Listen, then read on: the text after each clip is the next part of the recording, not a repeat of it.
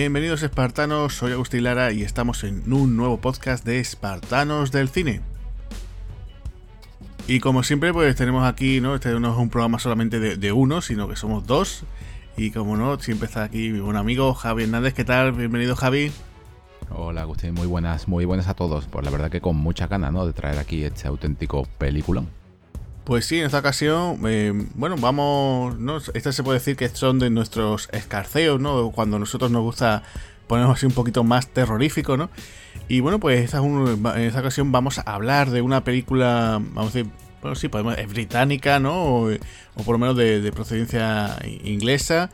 Eh, bueno, pues se trata de una película de Danny Boyle, ¿no? Nada más y nada menos que de 28 días después una cinta, bueno, pues que llegó en el año 2002, llegó más sin, sin comerlo ni verlo, ¿no? Yo creo que nadie se esperaba esta película.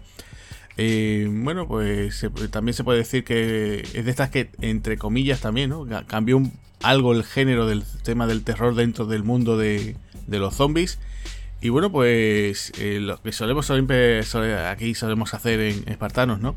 Eh, ¿Cuándo fue la primera vez que, que viste tú esta película, Javi?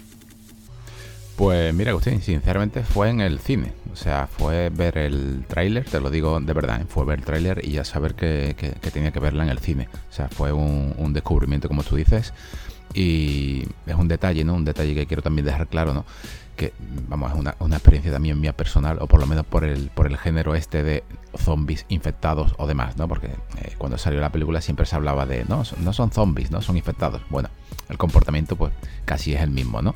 Eh, tienen otro patrón, pero bueno, eh, por, esa regla de tren, un vampiro que muerde a un humano también es un infectado, ¿no? O, incluso un hombre lobo. Pero bueno, vamos a dejarlo en en que pertenece, ¿no? A este género de zombies infectados. Pues la vi en el cine, Agustín, y quedé encantado. O sea, fue una sorpresa. Mm, no, no, esperaba mm, casi nada de ella. De hecho, al principio estas cámaras digitales ya que se empezaban a usar cantaban un poco, pero una vez que entras en, la, en la, película, mm, yo la tengo, en, puede ser que en el top 3 del género. Pues de esta película, yo en mi caso, vamos, sobre todo recuerdo, pensaba que ibas a comentar, porque claro, esto del año 2002, que es cuando eh, nosotros, tú y yo ya prácticamente no, nos conocíamos de hace un par de añitos, ¿no? Y recuerdo la promoción de ella y recuerdo, recuerdo a ti a ver, verte allí, no estábamos en clase y alguna ocasión tú viendo algún tráiler o algo y dices, esta película la están clasificando como, como que va a revolucionar el género, ¿no? Estabas allí comentando y yo siempre recuerdo eso, el primer momento relacionado con esta película es eso, verte a ti buscando información sobre esta película y decir, bueno, y esto de 28 días después, porque claro, también hay que comentar que que claro, que, que, o sea, de quién viene esta película, ¿no? Porque es de Danny Boyle, ¿no? El guion lo escribió Alex Garland, y, claro, ya nosotros, mm, a ver, eh, finales de los 90, eh, a Danny Boyle todo el mundo lo recordará por, por Trainspotting, ¿no? Esta era su, su quinta película ya. Y claro, pues nosotros estábamos acostumbrados a eso, ¿no? A la típica imagen de recordar, pues eso, lo típico de, de Juan McGregor y toda esta gente en su día corriendo por las calles, ¿no? Con, lo del tema de Trainspotting. Pero no, no, te, no te hacías al tema de decir, bueno, ya este hombre se mete ahora en este tipo de género, ¿no? Era un poco raro, ¿no? Y después es una cosa que después en la carrera de Danny Boy pues hemos visto un poco, ¿no? Que es un actor, es un director que no, que no se casa con ningún género, ¿no? Se, o bien te mete en este tipo de película, o se pone a hacer, pues, yo qué sé, te hace, por ejemplo, la de Slumdog Millionaire, o te hace Sunshine, ¿no? Es un tío que tiene una carrera bastante atípica, ¿no? O sea, según cómo le pille el momento, pues te hace una cosa u otra, ¿no? Y, y en ese principio de los 2000, pues, pues apostó por esta cinta, que después a lo tonto a lo tonto, pues fíjate, tiene una secuela y siempre se está hablando de que va a haber una tercera parte que, parece que nunca va a llegar, ¿no? Y, bueno, pues ahí está, y una, una, una película que yo creo que, que, bueno, para esos principios de 2000 yo creo que, que, llegó bastante, bastante bien, ¿no? Eh, también lo que tú comentas, ¿no? El tema de que si eran zombies, que se han infectado, también un debate, ¿no? También bastante, bastante interesante. Que bueno, pues yo creo que, que les sirvió bastante bien en su momento y bueno, que la película pues fue bastante, bastante, bastante exitosa, ¿no? Pues tuvo tuvo un presupuesto, eh, creo, vamos, tendría que, ahora sí no lo merezco, pero eh, fue bastante rentable, funcionó creo que bien todo el mundo y bueno, pues una cinta que, que, incluso también nos dio a conocer por otro lado pues a rostros que en aquel momento eran bastante desconocidos, ¿no? Pues, por ejemplo el caso de Naomi Harris o el propio Cillian Murphy, ¿no? Fíjate tú, ¿no? Ahora Cillian Murphy que lo tenemos en las carteleras todavía con la, nueva peli de, de, Christopher Nolan, ¿no? Con Oppenheimer y bueno, todo el carrerón que tienen, tienen estos actores, ¿no? Eh, sí, bueno, de Cillian Murphy. Mm, aquí se, se marcó, bueno, se marcó un, un Joe Romero, ¿no? De intentar meter a actores que no eran conocidos para, eh, ellos decían para darle una oportunidad. Bueno, verdaderamente para darle una oportunidad y porque sale muy barato, porque tú has hablado del presupuesto y creo que esta película se quedó a presupuesto de los 2 millones iniciales, fíjate en 2 millones iniciales de presupuesto, de además de, vamos a hablarlo aquí en en, eh, en Europa, la, más o menos el valor estaría como un poquito a lo mejor más alto que el dólar, ¿no? Por esa época, pues más o menos unos 2 millones de dólares, 2 millones de euros aproximados, ¿no? Un poquito más si acaso. Se quedaron sin dinero, Agustín, se quedaron sin dinero y creo que al final tuvo la Fox, ¿no? Cuando llegó a ver un poquito de, del metraje que tenían, dijeron, bueno, vamos a apostar por esta cinta y al final pues llegó casi a los 100, o sea que yo creo que fue toda una, toda una sorpresa y al mismo tiempo eh, el protagonista que nadie sabía, bueno, yo por lo menos no lo conocía, ya te digo, no sabía quién era ese chaval, porque en esa época eh, era un, era un muchacho, de hecho tiene unos dos o tres años más que nosotros, ¿no? Es un, era, era un muchacho por, por, esta época. Y fíjate a dónde ha llegado, ¿no? O sea, ha llegado hasta que, que no sé si, la, si has visto alguna vez, bueno, la noticia sí, la, sabe todo el mundo, pero una vez encontré las imágenes, ¿no? De muy cortas, muy breves, prácticamente era un GIF de cómo Cillian Murphy, ¿no? O Cillian Murphy, ¿no? Eh, en Estados Unidos, eh, cómo estaba en el casting, ¿no? De, de, Batman de Nolan, ¿no? Metido en el traje, se supone ¿no? que en el casting de Batman de Nolan estaban haciendo el, casting con, con, no solamente con, con, con sus protagonistas, ¿no? sino también con un montón de actores y grabaron, grabaron a Cillian Murphy entre, entre los que se presentaron al casting y al final no, a, Nolan le gustó tanto ¿no? que no lo cogió para, para un Bruce Wayne. No hubiese quedado mal, hubiese sido un Bruce Wayne así más, digamos, eh, elegante, ¿no? Pero bueno, yo creo que, dio la talla como, como malo, ¿no? Como, como el espantapájaros, ¿no? Sí, sí, no, la verdad es que sí, que el hombre, eh, la verdad que hizo un buen papel, de hecho lo tiene durante toda la trilogía, aparece él, o sea, aunque sea así de forma un poquito esporádica. Pero bueno, mira, fíjate, después de eso también lo hemos visto en Origen, vamos, a que se, puede decir que se ha convertido en uno de los fetiches junto creo que con Tom Hardy de los de la carrera del director de, de Memento, ¿no? Y bueno, pues lo que tú decías, ¿no? El presupuesto fue muy, muy bajito, ¿no? La, película, ¿no? Volviendo a la película, eh, se, comenta que llegaron hasta los 8 millones de dólares, ¿vale? Que en cambio con el tema de libras, bueno, pues sería un poquito, o sea, el cambio de libras, pues libras sería a lo mejor ponte que 6, ¿no? 6 millones o algo así. Y recauda eh, prácticamente 85 millones en todo el mundo, con lo cual la película fue súper rentable, ¿no? También, también hay que recordar aquí a nuestros amigos, ¿no? Espartanos, tanto los que nos están escuchando habitualmente como como aquellos que han encontrado este podcast por primera vez, que nosotros ya, alerta spoiler, ¿vale? Vamos a ir comentando cositas. Pero, pero volviendo a eso, yo creo que la película fue, fue un experimento, ¿no? Porque también otra cosa que hay que comentar esta película, no solamente Danny Boyle se, se la jugó aquí con el tema de, de, los actores, sino que también apostaron, como tú decías también, con el tema de las cámaras digitales, ¿no? O sea, ya a día de hoy estamos acostumbrados al tema de, de todo digital, coges un teléfono, coges una cámara, coges cualquier cosa, ¿no? Y tiene una, cámara, de hecho, pero en aquella época todavía se sigue grabando con, con películas, ¿no? Con películas de toda la vida, ¿no?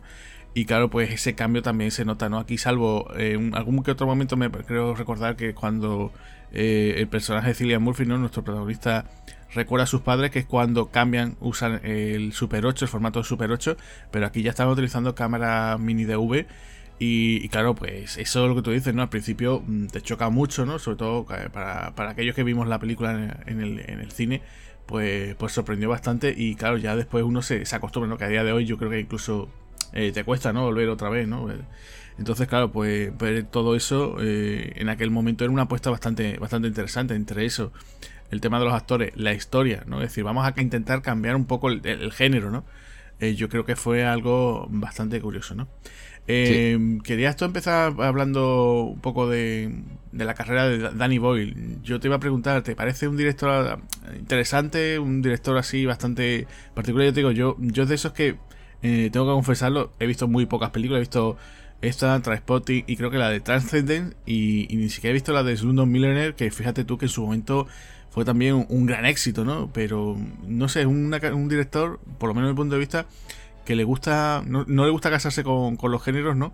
Pero, no sé, tiene, algo, pero no me termina, a mí personalmente no me termina de, de, uy, me voy a animar a ver a toda su filmografía, ¿no? No sé qué te parece a ti. Bueno, a mí me parece que tienes una película, películas muy buenas y te lo voy a catalogar como el Guy Ritchie Underground, por decírtelo de alguna manera, ¿vale? Porque Trainspotting, ¿no? Del 95, 96, del 96 creo que es.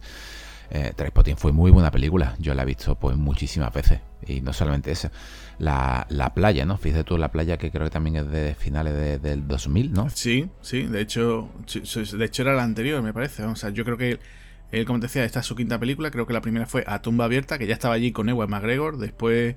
Trainspotting hizo otra también que se fueron a Hollywood, que me acuerdo que aquello fue. Además tuvo una con. Era con Eva McGregor, con Cameron Díaz, una historia muy, muy rocambolesca, no terminó de convencer. Y llegó a la playa, que era con, con DiCaprio, recién salido del éxito de, Titanic, imaginaros, ¿no? Aquello, ¿no? La gente estaba ahí como, como loca. Y, y ya después se lanzó a esta otra película, ¿no? A 28 años después, ¿no? Sí, date cuenta que también eh, después de haber hecho la playa, ¿no? Que tiene una escena así un poco muy de videojuegos, ¿no? Muy también ida de olla, ¿no? Mm, por, decirlo. Igual Trainspotting tiene su, su, cuarto de baño, ¿no? La playa tiene su, su parte de videojuego. 28 días después tiene su parte loca final, ¿no? A, modo Rambo, ¿no? Y, y también, pues, se iba a contar, ¿no? Fíjate tú que has dicho a Leonardo DiCaprio. Al principio se iba a contar con, Leonardo DiCaprio para 28 días después. Imagínate ¿eh?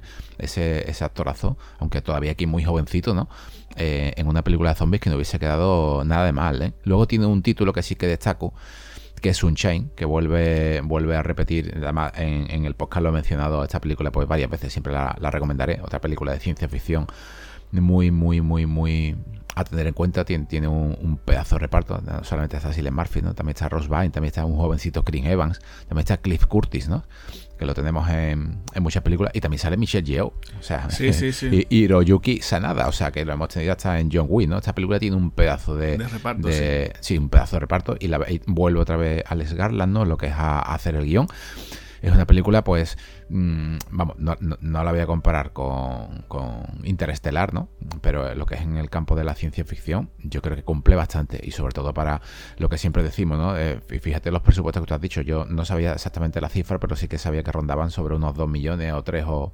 No, pensaba que había llegado a unos 6 o 7 o 8 millones, ¿no? De, o incluso a 9, ¿no? Como muchos de, de presupuesto, pero fijaros que, que al fin y al cabo eso es un producto de serie B que es cine comercial de bajo presupuesto, que siempre es lo que digo, ¿no? O sea, el, la serie B no es sinónimo de malo, es una cosa que se tiene mucho extendido, incluso en las redes sociales.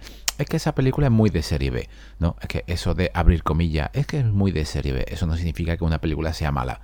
Eso significa que es una película con bajo presupuesto, pero sigue siendo comercial, ¿no? Y eso es lo que le da la ventaja, ¿no? Digamos, al director de, hacer lo, que quiere delante de, de las cámaras. Yo creo que aquí lo consigue. Si seguimos mirando la la filmografía de, Danny Boyle. Eh, además de Lang Beyond Air, ¿no? que estuvo también envuelta en una serie de polémicas por, por el pago a, a, los chavalitos, ¿no? De, que a algunos simplemente no, no, se le pagó mucho y a otros pues menos todavía, a otros creo que también se le pagó la, lo que eran los estudios, ¿no? Después de esta película tiene 127 horas, que precisamente de aquí ya aprovecho para mandar un saludo, ¿no? A, en el canal de No Me Cuentes Películas, a, a Víctor ¿no? y a Paco Lasherman, que ayer estuvimos hablando sobre películas de, de malos rollos, ¿no? Y se me olvidó decir, ¿no? Películas de hacerte sentir mal. Eh, se, me olvidó, se me, se me, pasó. Fíjate tú que estaba preparando ya el programa este, ¿no? Y se me pasó a hablar de 127 horas porque 127 horas, vamos, que es una película que está basada en hechos reales, todo el mundo sabe cómo va a acabar, ¿no? Es como si te cuentan la película de Jesucristo, bueno, 127 horas, ya, ya sabes lo que va a pasar. Si conoces un poco la, historia o el tráiler, sabes de qué va, ¿no? Sabes por dónde van los tiros. Incluso el guion vuelve otra vez de Danny Boyle también a, a colaborar. Y yo creo que aquí James Franco, ¿no? En su, en su parte final, mm, se marcó un papelón yo lo llegué a pasar mal. O sea, a mí me llegaron a dar hasta, hasta mareos viendo eh, esta película. Y eso precisamente, ¿no? Que tú lo pases mal con una película, mm, yo creo que, mm, que, hace que la tengas en cuenta, ¿no? Y, que esté bien hecha, bien dirigida y bien interpretada, ¿no? Luego ya pasamos a títulos así, digamos, como un poco menores, ¿no? Trans.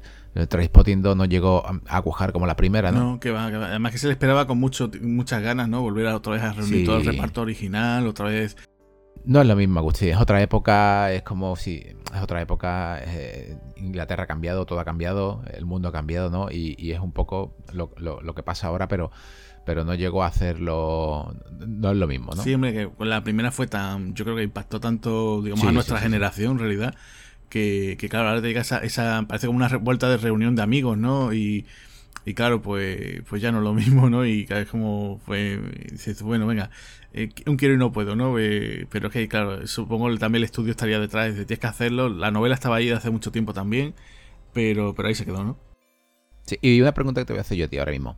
De Cillian Murphy, ¿tú con qué película te quedas de, él? Ya no solamente como protagonista, ¿no? Sino como, como secundario de, lujo. Yo lo tengo claro, ¿eh? Yo me quedo con 28 días. claro, con 28 días te quedas tú. Hombre, pues es curioso porque la verdad es que eh, tiene también una carrera bastante... La verdad es que te digo, como, como que empezó él tan, aquí tan joven, eh, te lo ves y, claro, tiene, tiene tanto, además este hombre, te lo has visto en tantas películas, incluso en la serie, ¿no? Sobre el Peaky Blinders, ¿no? Que también el tipo pues lleva ahí temporadas y temporadas en esa serie, la verdad es que ha acabado bastante fuerte. Un actor que, eh, de esos que, según, porque aquí, por ejemplo, aparece aparece con la barba, ¿no? Eh, tiene un rostro que hay veces que dices tú, oye, pues se le ve un tío atractivo, en otras veces, uy, parece un tipo feo, ¿no? De esos que la cámara, pues dice, según como lo, lo enfoques, sacas de una forma u otra, tiene pinta más a, ser siempre un villano, ¿no? Aunque no se le ha dado esa oportunidad de decir, oye, va a ser, ¿no? No te lo ves, no sé, protagonizando eh, alguna cinta así, ¿no? Un blockbuster, ¿no? Por ejemplo, me estoy acordando eh, del típico actor después, que no suele pasar mucho, ¿no? Eh, que dice, ay, este actor que es muy reputado, que ha trabajado con grandes directores y tal y después te hace cualquier otra cosa, ¿no? Yo recuerdo, por ejemplo, vamos, perdonad que me ponga aquí a, para a divagar mucho, pero recuerdo el caso, por ejemplo, de Nicolas Cage antes de estrenar La Roca, ¿no? Que, era como ese actor así que decías tú, uy, mm, dice, buen actor, pero no te lo veis eh, protagonizando blockbusters, ¿no? Y a, y a Cillian Murphy yo creo que, que, está en eso, ¿no? O sea, yo nunca, nunca me imagino que, que protagonice alguna cinta de ese estilo, ¿no? A lo mejor dentro de tres meses no, nos sorprende con algo así. Pues dentro de, su carrera, a ver, yo así de pronto, mira, te, te, indicaría, por ejemplo, Origen, ¿no? Que lo tienes ahí, aunque sea un rol secundario, que está bastante, bastante bien, una cinta muy, entretenida, yo creo, de las que tiene Nolan, ¿no? La verdad que, que es de esas que, supo combinar pues todas esas pasiones que él tiene y después por otro lado por una cinta con, con bastante acción y bastante creativa y original, ¿no? Y yo creo que allí donde yo lo, veo que está él bastante, bastante bien, aunque sea un papel o mejor, yo tengo un rol así más secundario, pero yo creo que ahí es donde se encuentra bien, vamos. Eh, has dicho, has comentado lo de lo de la creña que tenía ese pelito largo. De hecho, en la película, eh, cuando, bueno, ahora empezaremos a hablar, pero un detalle, cuando él está y, llega a lo que es asearse, ¿no? Y afeitarse y a cortarse el pelo, verdaderamente para mí está peor, está muchísimo peor que antes, o sea, con esa greña así tipo, tipo grunge, ¿no? Y con, ese rapado al lado, aunque lo que tiene es una cicatriz de, de, un accidente y esa barbita, yo creo que le sienta mucho mejor. Y, y no sé si, si te parecerá, pero eh, a mí siempre, ¿no? Cuando, cuando enfocan a Cillian Murphy en primer plano, esos ojos que tiene, a mí me parecen un calco, ¿no? A los de dos Langren. o sea, siempre tengo esa sensación. Eh, eh, si, te das cuenta, esas cuencas así hundidas, con incluso el color de los ojos, ¿no? Y esa mirada así un poco así tristona, me recuerda a, a Don Langren. Y Agustín, ¿qué más tienes aquí que contar sobre el resto del reparto? Hombre, pues un reparto que en un principio eh, lo que se pensaba, ¿no? Que estábamos hablando antes de la, idea de Danny Boyle y, de Alex Garland era contar con, con, caras poco conocidas, que también por un lado pues, fuese, fuese barato para, para, el reparto, y por otro lado para que no fuese la típica peli que después pusieran el careto de, de la estrella en, en, el cartel, ¿no? Que es una cosa que, a día de hoy nos da mucho coraje, ¿no? Que siempre decimos, ¿no? Parece que todo este tipo de cine, parece que hay que poner siempre el careto del protagonista, una explosión de fondo, ¿no? y, te ponen allí la, el, película tal, ¿no? Y dices tú, bueno, ¿y esta cuál es, no? Y hay veces que, te, tiende a confundir. Bueno, pues el reparto aquí, pues ya te digo, se ha puesto por, esos actores, ¿no? Y tenemos, por ejemplo, a Naomi eh, Harris, ¿no? Que interpreta aquí a Selena que también una chica que, bueno, pues empezó, empezó aquí sus comienzos, ¿no? Venía de trabajos previos así de cositas que habían hecho así más pequeñas, ¿no? Y claro, pues fíjate tú esta chica después donde, hasta dónde ha llegado, ¿no? Que ha estado incluso nominada al Oscar. Y después, pues mira, la hemos visto en, en pelis como por ejemplo en Skyfall, ¿no? Que, que después, bueno, pues ha hecho ese personaje suyo, ¿no? Que después se ha convertido en la nueva Money Penny, ¿no? Vamos a decirlo, ¿no? En, la, en esa saga que, que ha estado protagonizando hasta hace bien poquito Daniel Craig. La vimos también en Moonlight, ¿no? Que también esa película también en su momento tuvo la gente no sé si se acordará con el tema de los Oscars, ¿no? Aquel, aquel fallo que tuvo Warren Beatty, ¿no? Diciendo que era la, la, la ganadora y había sido Moonlight. Eh, también ha trabajado, por ejemplo, junto a Will Smith en Belleza Oculta. Eh, no sé, una actriz que también está haciendo muchísimas, muchísimas cosas, ¿no? También, eh, por ejemplo, lo, vimos junto a Dwayne Johnson en Proyecto Rampage, ¿no? Yo no sé si te, te, gustaría o no, pero la película, pero bueno, una peli de, monstruitos con, con la roca por ahí, pues mira, no, no estaba mal. Eh, también el tema del mundo de superhéroes también se ha dejado ver, ¿no? por ejemplo, en la de la segunda entrega de Venom, ¿no? Eh, con Tom Hardy también aparecía por allí. Y no sé, una actriz que ahora se cuenta mucho con ella. Yo creo que es una actriz bastante solvente. Y de esas que dices, oye, pues mira, algún día de esto no la, vemos en alguna algún proyecto así, de estos así importantes taquilleros, que, que la vemos allí sin problemas protagonizándolo, incluso eh, pues no sé, no sé si dentro de un día se le da por decir, oye, voy a dar el salto a la dirección, ¿no? Pero yo creo que es bastante, alguien bastante competente, ¿no? Sí, eh, yo sí te digo la, verdad, Agustín, eh, los títulos que has mencionado no están mal, ¿vale? Pero viendo la fuerza que tiene aquí esta chica, o más que nada el personaje, mm, me, me hubiese gustado haberla tenido en muchas más películas de acción. O sea, así, así te lo digo. Incluso, incluso mira, ahora una que se me viene a la cabeza, ¿no? incluso eh, como de protagonista de, colombiana, ¿no? del 2011, por decirte un ejemplo, ¿no? Yo creo que a esta chica le vienen bien esos papeles, pero, pero, pero una barbaridad, ¿eh? O sea, incluso hoy en día se conserva perfectamente, puedes ver fotos en internet, tiene un tipazo, está entrenada, ¿no? Y es una lástima que no se le, o, ella a lo mejor no ha querido, o su agente, o vete tú a saber, ¿no? Pero como heroína de acción, yo es que la compro, o sea, y fíjate tú que la película esta tiene, pues va a cumplir 24 años, ¿eh? o sea, pues, perdón, 21 años, o sea, tiene muchísimo, muchísimo tiempo y no se le ha explotado, siempre decimos el papel de, la mujer en la acción, pero es que esta mujer lo tenía todo, ¿eh? Sí, sí, sí, yo ya te digo que, en la saga de James Bond, eh, tanto de que se ha hablado, ¿no? Incluso en la, en la última, que si, bueno, todo lo que pasó, que no si vamos a cambiar y tal, 007 con una mujer y tal es verdad que ya pues, la han, digamos, reformulado el personaje de, de Money Penny, ¿no? No la, la, secretaria que vimos en las cintas originales de, de Sean Connery, ¿no? Eh, pero la verdad es que sí, que ya se ve bastante resuelta. Pero ya te digo, yo creo que de esas actrices muy completas que cuando Hollywood se acuerda, oye, pues necesitamos a una actriz de este tipo de carácter, pues la tenemos. De todas maneras, a día de hoy, una chica del año 1976, yo creo que en cualquier momento te la vuelves a encontrar, ¿no? Incluso también quiero recordar que ya aparece en la saga de Piratas del Caribe, ¿no? O sea, que ya te digo que es una chica que, a lo mejor eh, la gente no la reconoce así de primera, pero después ve su nombre y dice, oye, no dejar. Ah, vale, ya. Pero, pero yo qué sé, yo creo que es una actriz bastante, bastante solvente y aquí ya con ese personaje de Selena lo, va demostrando, ¿no?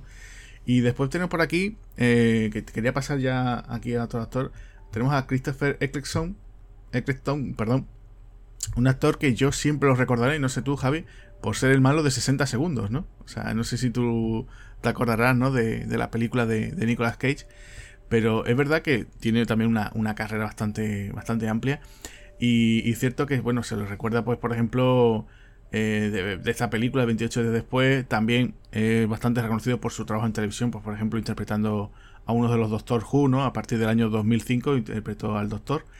Y, bueno, también el mundo Marvel también se ha dejado ver, ¿no? Ha, aparecido en la secuela de, de, Thor, el mundo oscuro, que yo creo que es una de las más flojillas dentro de, de todo el personaje que interpreta aquí Hemsworth, ¿no? Pues yo creo que ese villano, ese Malekith, la verdad es que eh, no lucía al hombre muy bien, ¿no? Yo creo que incluso, creo que leí por ahí alguna declaración que el hombre se quejó, ¿no? De que le dieron muy mal tratamiento a su personaje. Y, y ya te digo, un actor de estos que, que siempre, ¿no? Parece que cuando tienen que tirar de, de algún actor así de británico, ¿no? Parece que tiran de él para hacerse casi siempre de villano, ¿no? Y lo hemos visto también, pues, por ejemplo, en The Les Lover, ¿no? Esa serie de, también que tiene por ahí la HBO.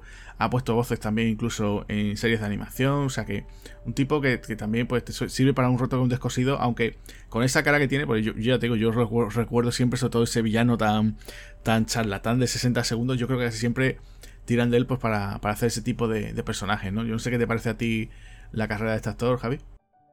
Pues eh, mira, han mencionado a Nicolas Cage y acabas de mencionar a Christopher Eccleston y a 60 segundos. O sea, ya, o sea, apúntala en la, en la lista de pendientes de 60 segundos porque Nicolas Cage siempre, siempre es bienvenido. Pues mira, es un actor que mm, la cara, ¿no? Las facciones que tiene, pues casi, casi siempre te imaginas que es malo, ¿no? Que va a hacer algo, algo, algo chungo, ¿no? Sobre la, la, de Thor, bueno, no está tan mal como tú sabes. Yo tengo el, el, listón de, de películas, de suspense de películas, lo tengo muy muy muy bajo. Yo suspense de película prácticamente pues no suspendo, ¿no? La, la Thor, la segunda, sí, era flojita. Su personaje estaba ahí metido con calzado, me hubiese imaginado a otra persona. Mm, sí, que la película me parece mala, bueno, eh, es Marvel, ¿no? Está, simplemente está entretenida, ¿no? la veo como una mala película, pero sí que la veo dentro del mundo de Marvel más floja. A este actor, mm, pues qué te digo, la verdad que yo creo que es de estos típicos, ¿no? Secundarios que donde salen, pues, pues gusta.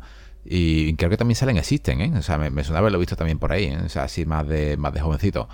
Eh, y este actor en verdad no iba a ser el, elegido. O sea, este llegó de, rebote aquí a 28 días. Iban a, a contar con Robert Carlyle, ¿no? Que, otro actor inglés, ¿no? También de, de, de Trainspotting. Ah, claro, exacto, el, protagonista de Trainspotting o el protagonista de, Full Monty, ¿no? También que, Por supuesto. que Robert Carlyle esos finales de los 90, pues parecía parecía que se iba a comer un poco el mundo, ¿no? La verdad es que todo el mundo contaba y decía, joder, qué buen actor, tío simpático, que da majete. Y después se quedó ahí un poco, ¿no? Después hizo alguna que otra cosita hecho en Hollywood, ¿no? Yo recuerdo verlo en la, una de esas películas que se hicieron de 24 y que hacía de amigo de Kiefer Sutherland y decías tú, que, poco, ¿no? Después recuerdo que incluso estuvo en alguna de Stargate y tal. Pero la verdad es que este hombre mm, está haciendo cositas. De hecho, incluso fue villano en una de las de. En una de 007, en una de estas de Pierce Brosnan. También se dejó ver por allí. Y una pena porque parecía que un tipo que yo creo que se le podría haber sacado más partido. No sé si después es verdad que sí, que, que él ha hecho de todo, ¿no? Tanto dramas, comedias, ¿no? Series de televisión, cine pero siempre da esa sensación como que, oye, pues el protagonista de Full Monty, ¿no? Parece, ¿no? Y, parece que no, incluso el resto de sus compañeros, ¿no? Por ejemplo, Mar Addy o cualquiera de los otros, parece que, que funcionan un poquito mejor, ¿no? Y él se ha quedado ahí como, parece como sí que no, no sé si porque tampoco le interesaría, pero una pena que no, que a lo mejor aquí no, no participase porque ya de hecho sería... Eh, por lo menos su segundo o tercer trabajo con, con Danny Boyle, ¿no? O sea, que sería otro de esos fetiches, ¿no? del director, ¿no? Tiene, tiene una película, Agustín, un poco bizarra, ¿no? Incluso para su carrera, que es El Gran Torneo, una película del 2009. Y te, la menciono porque, bueno, tiene hasta sus escenitas gore en ¿eh? la película, pero bastante sangrienta. Está bastante, bastante bien conseguido el tema de la sangre en esta película. y también sale bien Reims, ¿no? Y tenemos también por allí a Scott Atkins de sus primeros papeles, eso, eso, ¿eh? Ahí está, Scott Atkins que, que de eso, de sus primeros papeles de, asesino. Y mira, por lo menos sale, sale en esta en esta película. Es una rareza, la, he visto varias veces en, televisión por la noche, ¿no? Y, sobre todo pues me quedo con, con, la casquería, ¿no? Con la sangre, una, sangre que parece que no es digital y, está muy bien, O sea, y fíjate tú que, iban a contar con él para, para, este personaje, ¿no? De este, digamos, militar. Y al final se contó para él en la segunda parte en lo que es en ese comienzo tan espectacular, ¿no? Porque vamos a, vamos a hablar también un poquito ahora de, de, lo que pasó al final del programa, ¿no? De lo que pasó entre la primera y la segunda. Y, y este personaje, pues la verdad que, que hubiese quedado muy bien, ¿eh? haciendo de, de, de, este capitán, ¿no? De esto, de esto, este ejército, ¿no? O lo que queda, ¿no? O lo que supuestamente queda del ejército británico. Yo creo que tanto uno como otro hubiesen quedado bien, pero yo si hubiese apostado, hubiese tenido dinero, a Robert Carlyle ¿no? lo, hubiese preferido, ¿eh? ya te lo digo. Sí, bueno, la verdad es que es un tío muy solvente y de, hecho, te digo, a mí de esos actores británicos que digo, qué pena que, que yo digo que a día de hoy es verdad que sigue trabajando, que sigue haciendo cosas, de hecho en la, en la secuela de Transporting también eh, se deja ver, sigue haciendo cosas, ¿no? Eh, sigue en activo, pero de esos que dices tú, qué pena que este hombre, pues no sé, me, me hubiera estado verlo en algún, algún drama o en alguna comedia, ¿no? Y parece que es que ya digo que no, no sé si es que no le ha interesado trabajar 100% en Hollywood o, no sé, no, esas cosas que, que, muchas veces vemos, ¿no? Hay momentos que, que, ves, das con un actor en alguna película, algo así muy concreto, y dices, wow, qué carrerón va a tener este tipo, ¿no? El vaticino un tipo que va a tener, o esta actriz va a tener aquí, y claro, pues intenta evitar es encasillarse y ya pues su carrera pues sale por otro, por otros derroteros, pero bueno. La verdad es que, cuanto menos ahí siempre lo, tendremos, ¿no? En, todas estas películas que hemos mencionado.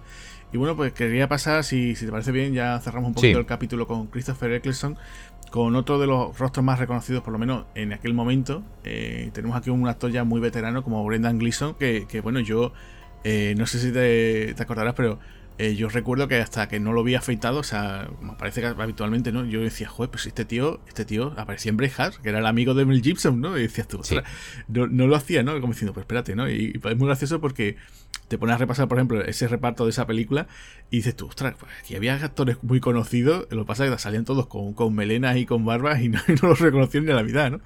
Y el caso de Brendan Gleeson, pues sí, un actor también muy veterano que tiene más de 100 películas en su carrera, eh, ha hecho de, todo, ha puesto voces, ha participado en series, ha salido en cine y, incluso, bueno, también este también ha estado hace un poquito también nominado al Oscar.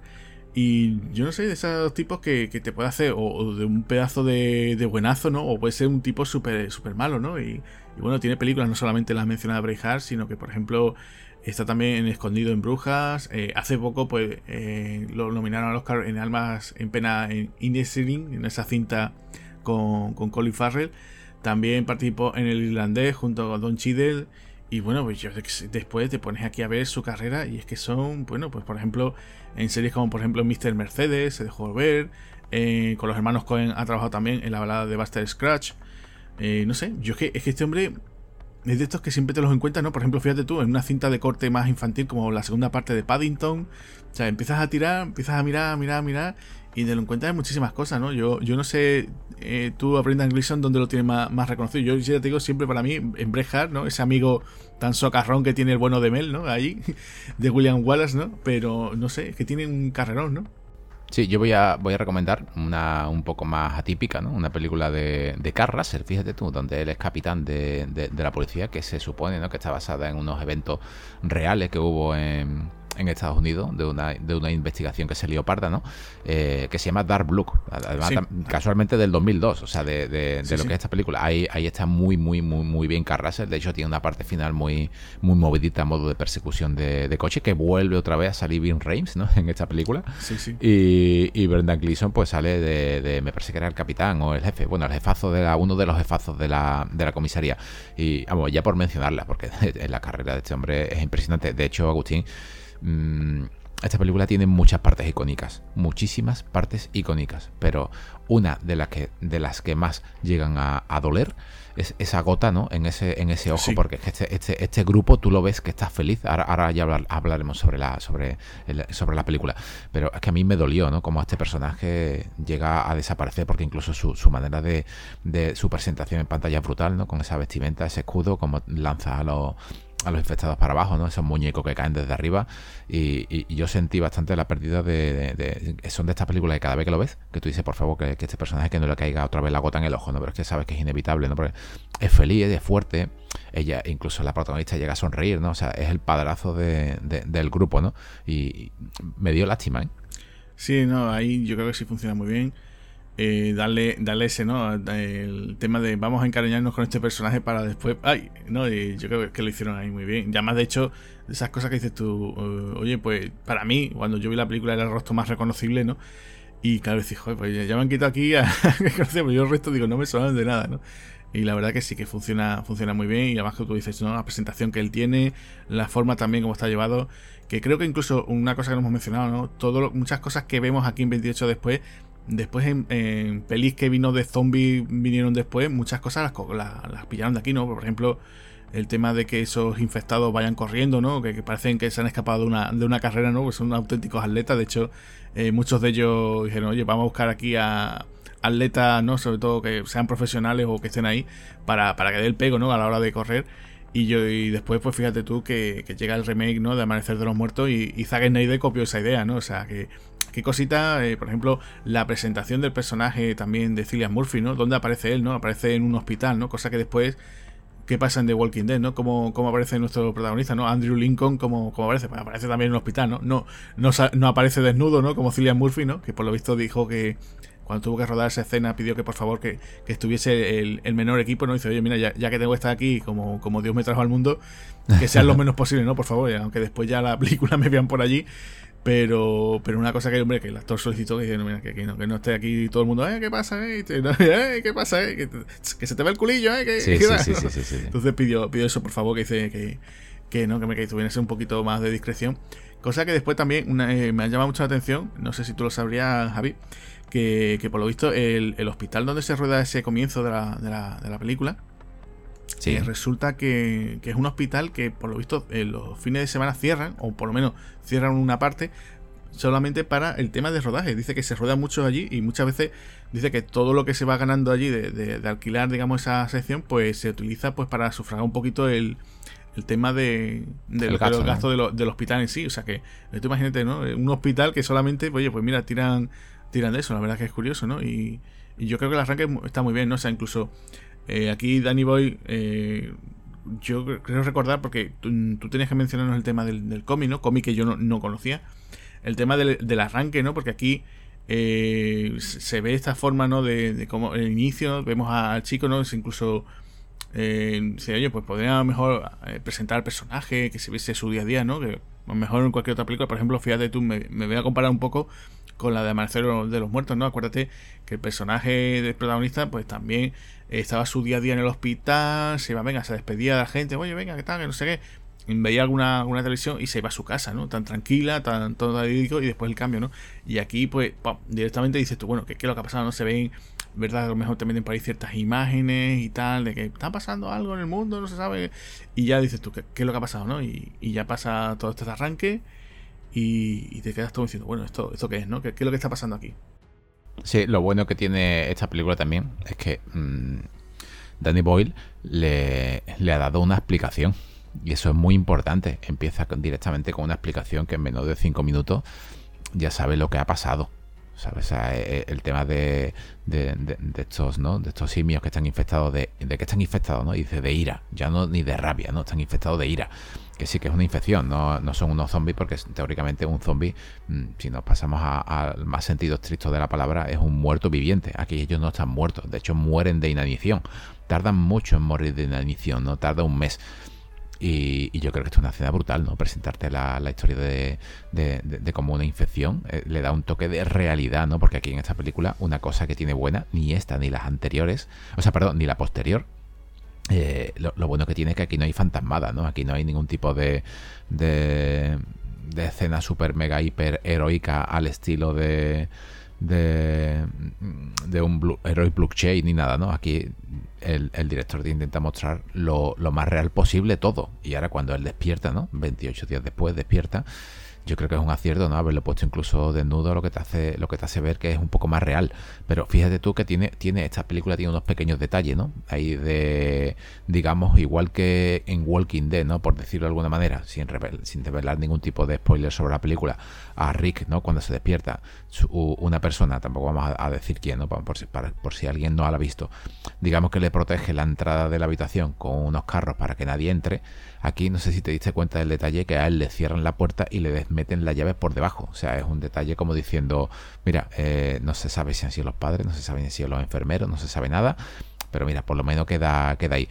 Y sobre este comienzo, pues qué decirte. Estos comienzos al estilo mm, El último hombre sobre la Tierra o, Mega Man o otra vez al Doctor Neville en el 2007 con Soy Leyenda, pues ¿qué, te voy a decir? A mí estos comienzos me encantan. Yo no, no, no soy totalmente fan ¿no? de, este cine solitario desde que por primera vez en mi vida vi eh, a Charlton Heston ¿no? interpretando a, a Deville en, en, la segunda cadena a, principios de los 90, lo vi y quedé pues totalmente maravillado con lo que era un mundo vacío. Aquí sí que intentaron hacer las tomas la intentaron hacer por la mm, al amanecer, ¿vale? Y tengo aquí apuntado, mira, tengo aquí apuntado que lo tengo en un, en un Word, que, que, incluso, incluso con, con, el amanecer, incluso cortando las calles, que se llevaron un montón de presupuesto, incluso se ven algunos coches moverse, pero es que se ven personas moverse. O sea, mira, tengo aquí apuntado en el minuto 8.50, ah, eh, yo vi tres, pero solamente, solamente apunté dos. En el minuto 8.50 eh, hay coches que se mueven por un puente. Eso digitalmente Fíjate tú que hay personas que se dedican al montaje digitalmente en, esta época, yo creo que se podía haber quitado perfectamente. Pero es que después, en el minuto 10.59, cuando él deja de ver ya ese, ese mural, ¿no? Y están todos desaparecidos, cuando él sigue andando para adelante, hay una persona que sale como de un portal, ¿no? Porque te la vez que sale del, sale y se va hacia la derecha, o sea, hacia, hacia adelante, y va andando por ahí tan tranquilo. Luego ya sí que sí que Cillian Murphy lo, lo tapa. Aquí en montaje se podía haber arreglado eso, ¿no? Y haberle dado un, toque de, bueno, ¿qué hace ese ahí, no? O por lo menos que se hubiese estado quieto, pero él diciendo, hola, hola, hay alguien, y te ves a alguien andando por la calle, ¿no? Eso como, como dicen, ¿no? Dicen, yo todavía no he llegado a verlo, ¿no? Que en ver los ojos, ¿no? Hay una persona que está asomada en, esa escena tan, Claro, ese comienzo también, sí, hombre, eran escenas muy difíciles de, rodar, habría que pedir muchos permisos. Eh, había que aprovechar cualquier momento que tuviese libre. Eh, tampoco dice, oye, pues vamos Vamos a buscar también, por ejemplo, eh, la, toda, que, ya te digo, por ejemplo, yo sé una escena, la de la gasolinera, que por lo visto dicen que cuando se rueda la explosión, dice que habían pedido todos los permisos, que se había hecho todo, todo el trámite burocrático y, que, por lo visto se hace, eh, le dio la explosión. Había incluso bomberos por el tema de seguridad. Y claro, no se había notificado a la policía. Entonces, claro, el momento en que se, se pega ese gran boom, ¿no? Eh, claro, dice que, la policía fue directamente para allá, dice que claro, se montó un escándalo, fueron también bomberos, y claro, cuando llegan dicen, no, no, si, si nosotros están nuestros permisos concedidos, está todo realizado, pero claro, no se dio la notificación. Entonces, claro, Danny Boyle, por lo visto, tuvo que parar un poco el rodaje durante varias horas hasta que por fin se aclaró todo el asunto. Pero ya te digo, decía, dice, oye, si, tenemos aquí bomberos, tenemos seguridad, se ha hecho todo, pero no notificaron y claro, pues tuvieron ahí un, pequeño jaleo también, ¿no? Sí, antes de, esta escena, ¿no? antes de esta explosión, cuando él va, va, solo, que eso es magnífico, me encanta, me da igual que salga ahí una persona, es un detalle para mí sin, sin importancia, simplemente era una curiosidad, ¿no? Que te das cuenta cuando, cuando la estás viendo. Eh, aquí hay una escena ¿no? magnífica, una escena que, ya sabes el terror de lo que va a causar, porque tú al principio sí que has visto el tráiler, ¿no? Has visto la. Sabes más o menos de qué va, ¿no? Sabes que hay unas cámaras ahí con unas personas corriendo. Pero yo destaco la, la, la, la escena inicial de la iglesia, ¿no? Esa, esa iglesia donde, donde todos los que estaban dentro ¿vale? Están todos muertos y de repente le dice hola y, se levantan dos y, lo miran, ¿no? Lo miran como, como, como un loco. O sea, con, la mirada así ya desencajada y, él sabe que algo está pasando, ¿no? Algo está pasando mal. Todas estas personas que estaban dentro tenían tan poco dinero la, lo que era la... Eh, en la película que tuvieron que pagarle, según tengo entendido, le pagaron con con tazas y con, o sea, con, con, una merienda, con té y con unas pastas. O sea, imagínate, ¿no? No tenían dinero ni para, ni para pagarlo. Y las personas pues accedieron, accedieron a trabajar gratis en una película como igual que tú y yo hubiésemos accedido, ¿no? hubiésemos estado encantadísimos, ¿no? De, de, salir en, esta película. Y esa, esa escena es brutal, ¿no? Esa escena que es la que viene antes de que él lo rescaten en la y, explote la gasolinera, que es sorprendente, ¿no? Que una película de este bajo presupuesto llegue a, tener una, explosión de una gasolinera en una ciudad, ¿no? En medio de una, de una ciudad. Yo creo que queda, queda bastante bien, ¿no? Sí, eso funcionó bien. Por lo visto también muchos de los extras que tú dices de la escena de iglesia también eran estudiantes universitarios, con lo cual cuando, cuando eres universitario te, apunta, te apuntas a lo que sea, ¿no? nosotros no somos y nos hubiéramos apuntado, pero vamos del tirón, ¿eh? ahí a correr detrás de Silian. También, también comentaban, ¿no? Que, por ejemplo, eh, cuando se ven por Piccadilly Circus, ¿no? O sea, además que también aprovecharon para tomar ciertas zonas muy emblemáticas de Londres, ¿no? Que cualquiera, ¿no? O sea, cualquiera, no solamente los londinenses, sino que cualquier persona del mundo puede decir, oye, lo identifica con, la ciudad. Y también decían que eso, la zona de Piccadilly Circus, eh, dice que tuvieron cierto polémica por el tema de que Acuérdate que había un tablón, un muro, donde se ponían personas desaparecidas. Claro, allí pusieron fotos, por lo visto, pues de, de amigos de los trabajadores de la misma producción, los mismos, los mismos, ¿no? Los mismos que trabajaban en la producción, pues se pusieron fotos. Entonces, claro, eso después a la hora de retirarlo no se hizo bien y claro, pues hubo quejas, por lo visto, por parte de los vecinos diciendo, oye, no hemos encontrado tablones, se buscan personas desaparecidas, ¿qué tal? ¿no? Claro, la gente dice, ¿esto qué es? ¿no? Creo que está sucediendo aquí. Y bueno, por lo visto, lo típico que, bueno, ya, ya una cosa que a día de hoy se, quejan la gente de todo, ¿no? Sí, y aquí Agustín, mm, a la media hora de película, más o menos aproximadamente, llega un momento en que la chica se carga a su compañero superviviente a machetazos. Yo me quedé ahí, mm, ya es que no siquiera por, por un mordisco le corta el brazo ni nada, como hemos visto a lo mejor en alguna George Romero, ¿no? Como en el Día de los Muertos, ¿no? Directamente es que, mm, sin mediar palabra, le, le, hace la Arakiri, ¿no? sí, sí, sí, en un momento...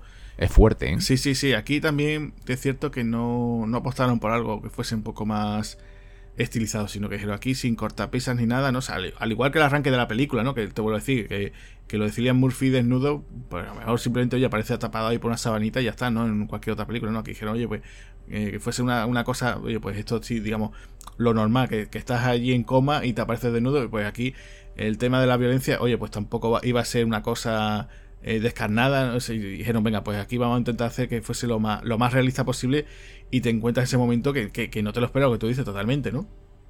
Sí, y después de esto, pues lo que tenemos es para mí lo que es la parte happy, ¿no? O sea, lo que es la parte ya de disfrute, lo que es la parte familiar, tenemos unos 20 minutos aproximados, ¿no?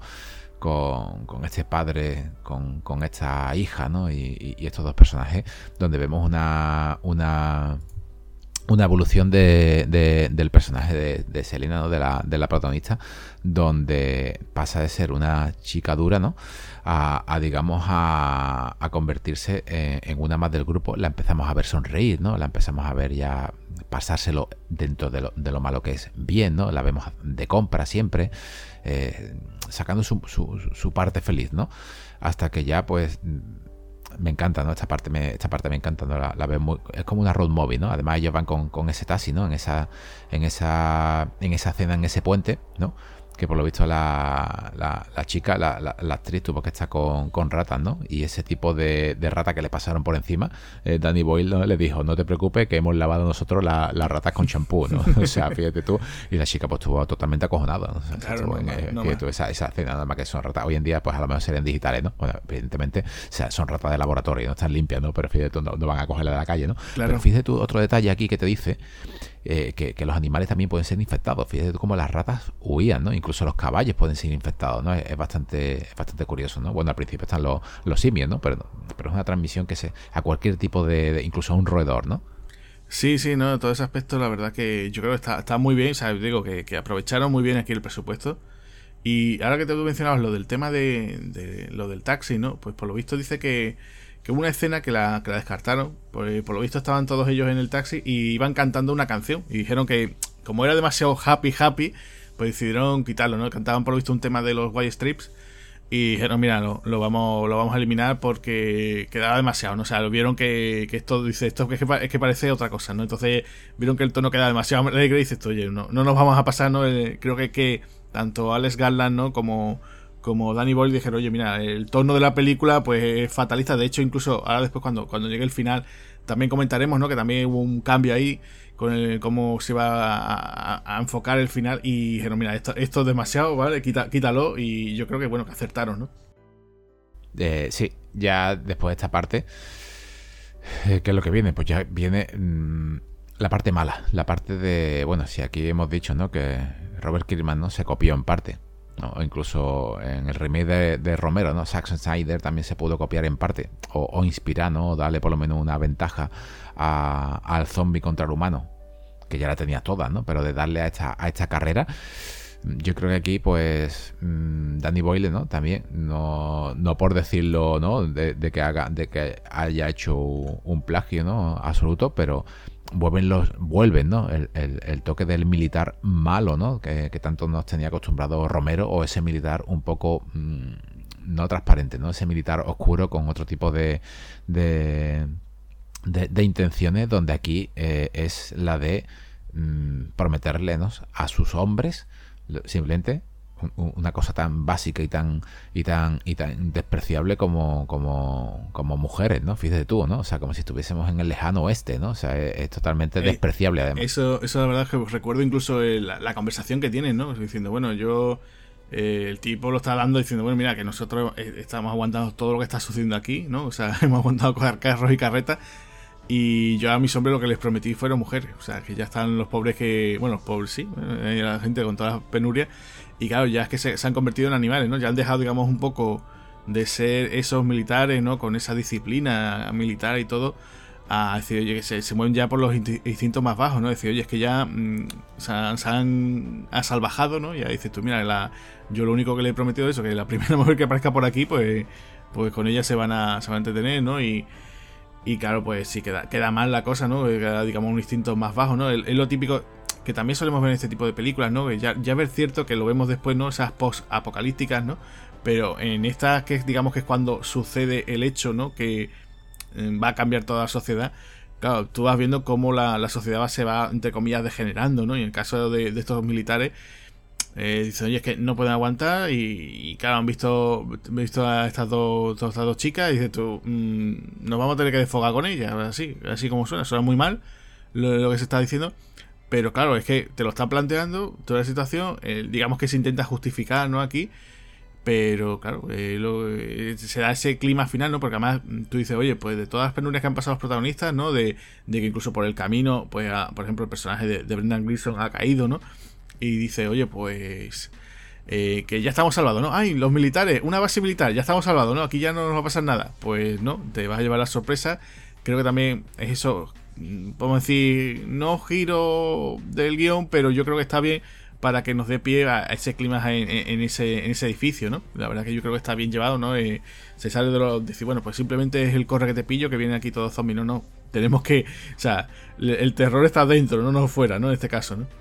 Sí, dentro y rodado de una manera mm, brutal y sublime para lo que costó, lo, vuelvo a repetir, porque John Murphy, el compositor, yo creo que tiene uno de los temas mm, del cine ¿no? más reconocido, que es esa guitarra tal como empieza, ¿no? esos acordes, y tan, estamos viendo la transformación ¿no? de, de, Jim, ¿no? del personaje de, de Cillian Murphy, estamos viendo su transformación conforme mm, va pasando los acordes de guitarra y estamos viendo cómo se va mm, primero matando, ¿no?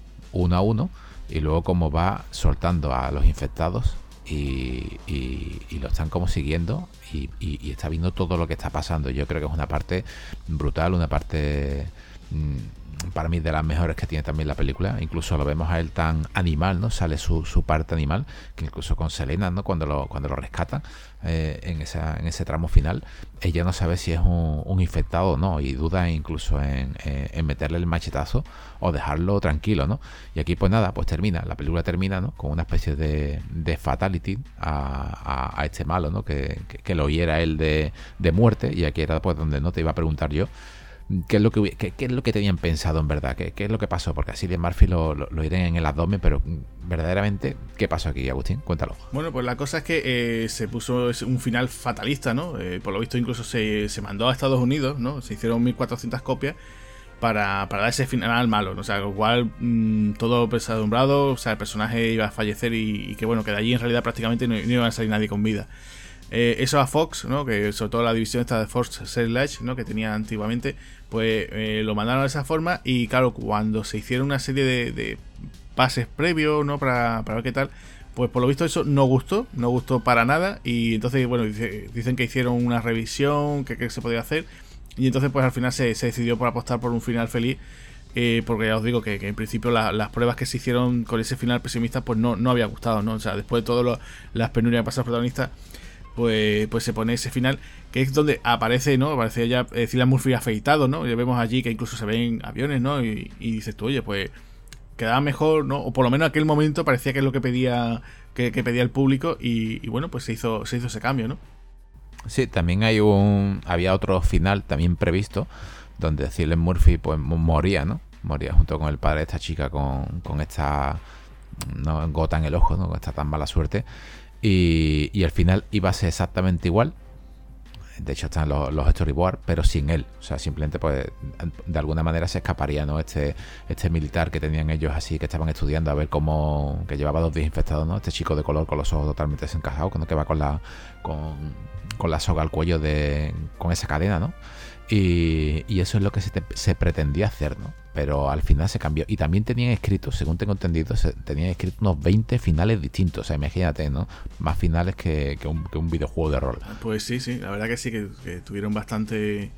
Ese aspecto sí, lo estuvieron trabajando, viendo posibilidades, ¿no? Y, bueno, pues la verdad que yo creo que el resultado final funcionó bastante bien. De hecho, eh, pues lo que tú comentabas, ¿no? Después tuvo ese cómic, ¿no? Que ahora si quieres nos vas a comentar un poquito. Sí, sí, sí. Salió esa secuela, ¿no? Que, que de hecho el director también es español. Tuvimos allí también a Robert Carlyle lo tuvimos para mí por allí en el reparto. Y no sé, lo digo, siempre se está hablando de, ese 28 meses después, creo que quieren hacer, no sé si, o 28 años después, no sé, pues siempre están con la cosa, ¿no? De 28 semanas, ¿no? A ver qué es lo que es lo siguiente que se le ocurren. Pero bueno, ahí lo tienen y cualquier día pues tendremos alguna, alguna nueva entrega, supongo yo. Vamos, yo creo que estas cintas, las dos, tanto la primera como su secuela, funcionaron bastante bien en cine. Y, bueno, pues a ver cuando, cuando se... No sé si el propio Danny Boyle estará ahí detrás de la producción, pero bueno, eh, se lanzan ¿no? en ese aspecto. ¿no? Yo te iba a preguntar por la, por la secuela, que la, llegaste a ver. Sí, por supuesto. O sea, fue una película, no tuve más remedio que verla, nada más que salió en, eh, en DVD. Fue una sorpresa, pero al mismo tiempo, ya te digo, al mismo tiempo, eh, Carlyle, el personaje, yo creo que es uno de los mayores Mm, mamonazos del cine en su, en su, en su primera aparición, ¿no? Pero además te lo deja ya esa, esa introducción, ya directamente también otra vez ahí con la, con la guitarra, estás viendo cómo deja a su mujer ahí vendida, ¿no? No se iba a llamar al principio, 28 semanas después, se iba a llamar 29 días después. Y qué decirte, no sé si en un futuro llegaremos a, a traerla, pero cuenta ¿no? lo que pasó, lo que era 28 semanas después pero al mismo tiempo es una crítica también sobre la sociedad como mm, cae.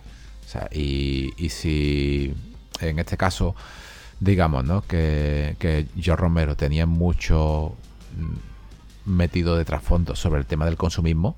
Esta película, Danny, Danny, Boyle y Alex Garland, tienen metido mucho sobre, sobre temas muy actuales, sobre, sobre el ser humano, porque si te das cuenta, eh, en esta película eh, no te deja claro, aunque ha dicho que a Nueva York ha llegado algo, ¿vale? Se sabe que en Nueva York ha llegado algo, pero verdaderamente no ha llegado. O sea, lo, que ha llegado no sé si en Nueva York lo han llegado a controlar o no, pero es que Inglaterra está totalmente vallada, eh, según el cómic, donde te cuenta qué es lo que pasa. Y, el resto del mundo está como si nada, no pasa nada. O sea, no, no, hay ningún tipo de problema. Funciona y, de Inglaterra están pasando, ¿no? Lo que hemos visto, pues, eh, hoy en día con lo que, lo que sería con el COVID, ¿no? Que, estaba, pues, eh, mucha parte del continente asiático eh, asediada y nosotros seguíamos tal cual. O sea, los partidos de fútbol seguían, en este caso eran partidos de la NBA, ¿no? Y, aquí, pues en, la segunda, bueno, no, no, se puede decir que es una segunda parte el cómic, pero sí que es, un, es una, va entre lo que pasó en la primera y, lo que pasa en la segunda, porque meten y, y todo historias ¿no? de, de, personajes nuevos, donde es un grupo de, investigadores, un grupo de periodistas que quieren eh, ir a Londres, además precisamente quieren ir a Londres a, a ver qué es lo que ha pasado. Y, como porque el mundo está totalmente mm, sabe lo que pasa aquí pero mm, no lo saben del todo, no tienen imágenes de lo que pasa, ¿no? Eh, entonces pues deciden contar con uno de los tres de Manchester. Los tres de Manchester pues eran Cillian, ¿no? Era Naomi y era la chica, ¿no? Era la, la, pequeña del grupo. Eh, Megan Bars, es Hannah. Entonces, ¿qué es lo que pasa aquí? Pues que contratan, por decirlo de alguna manera, ¿no? Al personaje de Naomi Harry, contratan lo que es a Selena para que les haga un tour para llegar a Londres, ¿no? Como una especie de, digamos, de, inclusión, donde los Estados Unidos no llegan a ser buenos ni llegan a ser malos, simplemente es, es una fuerza, mm, digamos, militar que está invadiendo el país para, para, digamos, limpiarlo, ¿no? O sea, Inglaterra ya no existe, ¿no? Y, estamos viendo que no que el mundo pasa totalmente de, Inglaterra y sin desvelar ningún tipo de spoiler, ¿no? Si me vas a preguntar, oye, ¿sale Jim? Te puedo decir, no sale, pero se le menciona. Lo voy a dejar ahí, Es una, si eh, también te digo, también otro pequeño detalle es que eh, Selena eh, en esa parte final, en esa supuesta nueva sociedad también está. O sea, donde el personaje de Robert Carlyle también está, ¿no? Así para darle un poquito de, de, de ¿no? De hype, ¿no? A, lo que es el cómic, ¿no? En esa parte del final, donde los militares ya vemos que están incluso disparando que, sé que eh, eh, eh, esa esa utopía esa ciudad que habían hecho 28 semanas después donde ellos podían ir hasta de tiendas y todo pues em, cae no pues aquí estamos viendo en el cómic sin desvelar nada que Selena a, esa ciudad llega. No voy a no voy a decir ningún tipo de, de, motivo. Los podéis encontrar muy baratos incluso de segunda mano hasta un euro y pico lo, lo, lo podéis encontrar. Y bueno te expande te expande lo que es el universo Mm, algunas cosas para bien, otras cosas para mal, pero lo que sí te deja claro que el personaje de Selena hubiese sido una heroína de acción brutal porque aquí vuelve con su machete, te cuenta la historia de cómo llegó ya al machete, te habla de su marido, te habla de por qué ella quiere ir a Londres, ¿no? y otra vez de vuelta, pero tú dices, bueno, ¿y para qué quiere volver a Londres, no? Bueno, pues aquí te, lo cuenta. Y yo creo que sí, que está, está bastante, bastante interesante. Si os gusta la película y su segunda parte, yo creo que está interesante.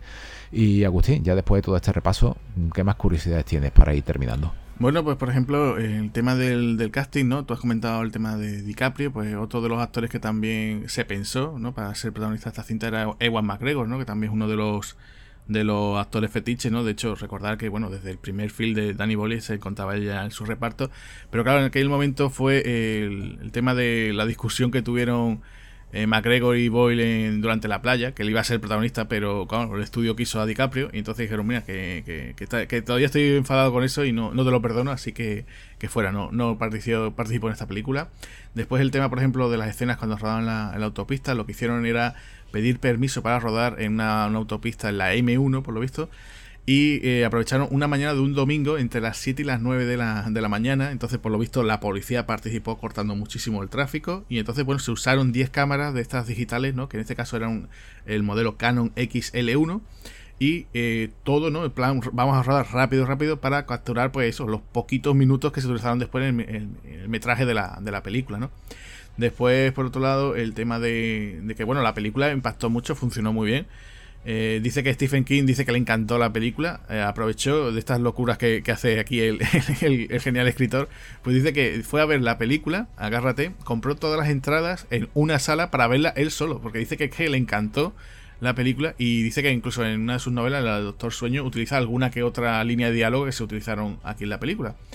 Eh, después, el tema de la explosión que hemos comentado antes de la, de la gasolinera, perdona. Eh, costó unas 250.000 libras esterlinas para hacer esa explosión. O sea, que, pues, imaginaron más de un cuarto de un millón de euros, ¿no? Prácticamente pues echarían unos 300, más de 300.000 euros para hacer esa explosión, o sea que se dice pronto. Eh, después la idea que también en principio tenían, ¿no? Tanto Alex Gallard como, como Danny Boyle, ¿no? Que querían renovar un poquito este género ¿no? de, zombies, ¿no? Como decíamos, ¿no? zombies infectados, que también se, creó cierto tema con eso. Y entonces, bueno, pues no querían el tema de que los zombies, ¿por qué hacen? Se comen el cerebro, ¿no? Pues aquí querían cambiar la idea, entonces eh, quería centrarse más sobre todo en el tema del miedo que tiene la a día de hoy al tema de las enfermedades, ¿no?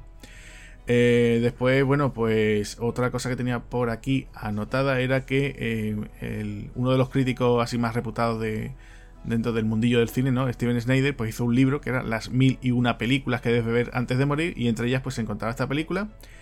El, tema de la palabra joder, ¿no? Disculpar el taco, pues se decía 61 veces en el film.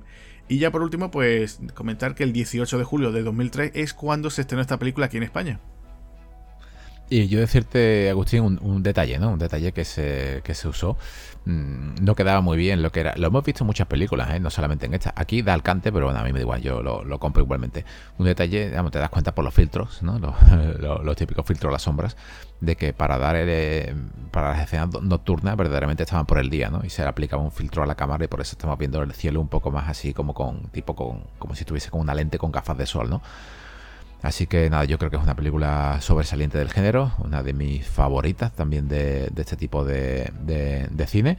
Y un buen repaso que, le hemos dado, ¿no, Agustín? Así que por aquí se despide Javier Hernández y nos vemos en la próxima. Adiós. Eso es. Y yo soy Agustín Lara y nos vemos en la siguiente. Adiós, adiós, adiós.